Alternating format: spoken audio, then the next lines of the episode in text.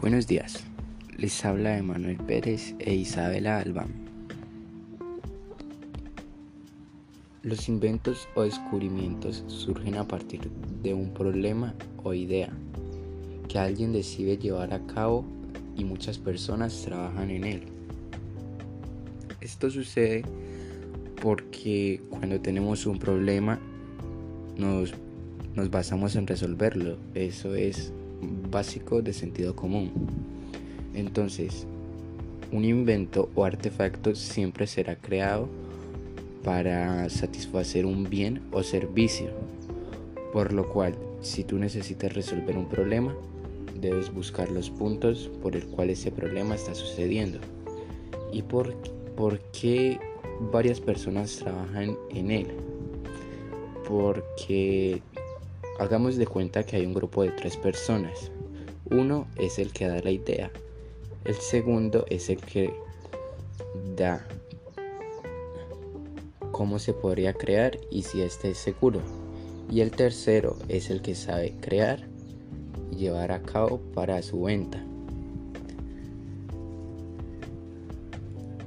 Entonces, va la idea, si es seguro y su creación. Y por último, si se puede vender o no.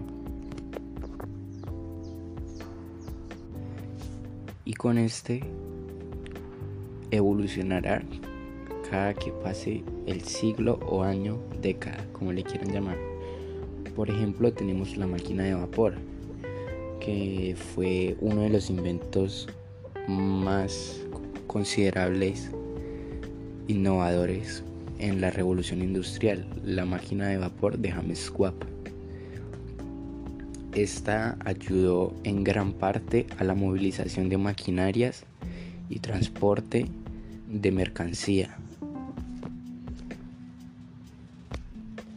En conclusión, la máquina de vapor que era en el siglo de la revolución industrial, a día de hoy le podemos llamar lo que es el metro o tren, que en este caso ya no se usa para comercialización, sino como un método de transporte para llegar más rápido al trabajo o ya sea donde tengas que ir.